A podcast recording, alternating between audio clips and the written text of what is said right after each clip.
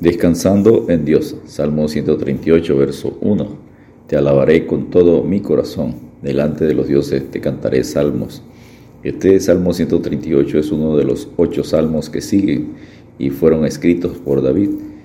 Salmo 138 al 145. Y son los últimos escritos por David en el Salterio. Este salmo es de acción de gracias. La acción de gracias debe ser parte integral de nuestra alabanza a Dios. Cuando agradecemos a Dios las bendiciones materiales y espirituales, también debemos darle gracias por contestar nuestra oración. Recuerda cuando le pidió a Dios su protección, fuerza, consuelo, paciencia, amor y otras necesidades especiales, y Él se las concedió. Todas estas respuestas de Dios son las razones para adorar, alabar a Dios por siempre. Pero no piense que Dios siempre le va a dar todo lo que quiere, ni a concederle todo lo que pida. Dios es soberano y hace como Él quiere. Isaías 46, versículos 9 y 10 y Daniel 4, 35. Número 1. Alabanza por la victoria personal. Salmo 138, versos 1 al 3. Te alabaré con todo mi corazón. Delante de los dioses te cantaré salmos. Salmo 138, verso 1. La frase delante de los dioses ha producido diferentes interpretaciones. La Septuaginta la traduce como ángeles. Algunos piensan que el salmista alababa en presencia de los dioses falsos, otros los interpreta como seres divinos en general, incluyendo ángeles y poderes malignos. Otros pasajes indican que la alabanza a Dios debilita las fuerzas malignas. Lo cierto es que el salmista no se avergüenza de, la, de alabar a Dios delante de todas las personas y de todos los poderes del universo. Me postraré hacia tu santo templo y alabaré tu nombre por tu misericordia y tu fidelidad, porque has engrandecido tu nombre y tu palabra sobre todas las cosas. Salmo 138, verso 2. Doy gracias es alabo con gratitud.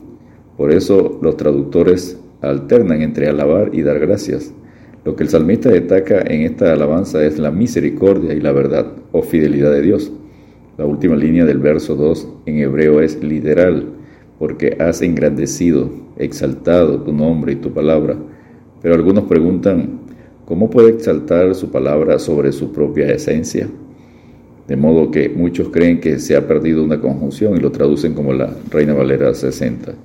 El día que clamé me respondiste, me fortaleciste con vigor en mi alma. Salmo 138, verso 3. El salmista presenta dos razones para alabar a Dios, porque Él me respondió y fortaleció. Dios contesta de muchas maneras. Aquí Dios no solo lo liberó, sino también renovó sus fuerzas interiores con su poder. Efesios 6:10. Número 2. Alabanza universal. Salmo 138, versos 4 al 6. Te alabarán, oh Jehová, todos los reyes de la tierra, porque han oído los dichos de tu boca. Verso 4. La mención de reyes es uno de los detalles que pueden indicar el aspecto real de este salmo. Los salmos a menudo demuestran una gran visión misionera. El motivo principal es que todo el mundo alaben a Dios. Para eso necesitan escuchar su palabra, que es el gran desafío del Nuevo Testamento con la Gran Comisión. También en nuestro tiempo, y cantarán de los caminos de Jehová, porque la gloria de Jehová es grande. Verso 5. Destaca dos enseñanzas. No solo deben conocer los hechos de Dios, sino también sus caminos, la manera en que actúa. También indica que la gloria de Dios en sí hace surgir alabanza. El salmista no deja de maravillarse por la grandeza de Dios. Creó todo y reina sobre todo.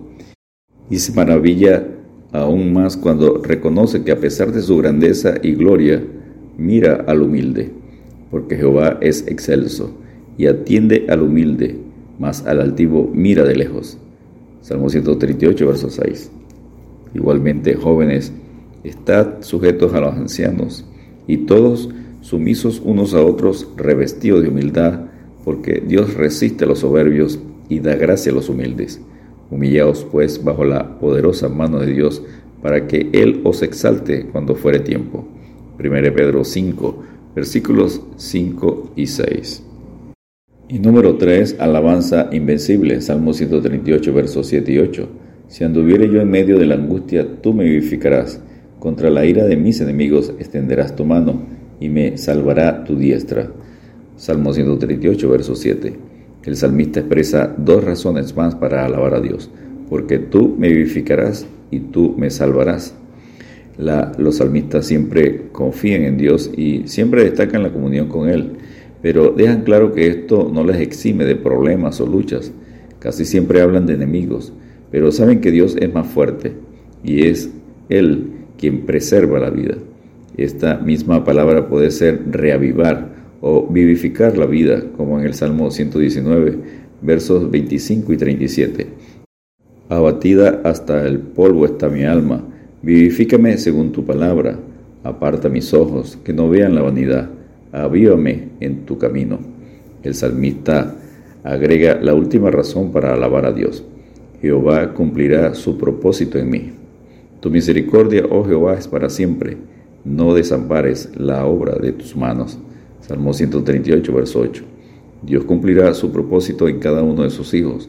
Por lo tanto, debemos reconocer la soberanía de Dios recordando Romanos 8, 28. Y sabemos que a los que aman a Dios, todas las cosas le ayudan a bien. Esto es, a los que conforme a su propósito son llamados. El Salmo termina con una confianza completa en que Dios seguirá su obra en su vida, estando persuadido de esto, que el que comenzó en vosotros la buena obra la perfeccionará hasta el día de Jesucristo. Filipenses 1.6. Por tantas razones para alabar a Dios, necesitamos un corazón quebrantado para lamentar nuestros pecados, pero un corazón completo para alabar las perfecciones del Señor. Descansemos en Dios y alegraos, oh justos, en Jehová. En los íntegros es hermosa la alabanza. Salmo 33, verso 1. Dios te bendiga y te guarde.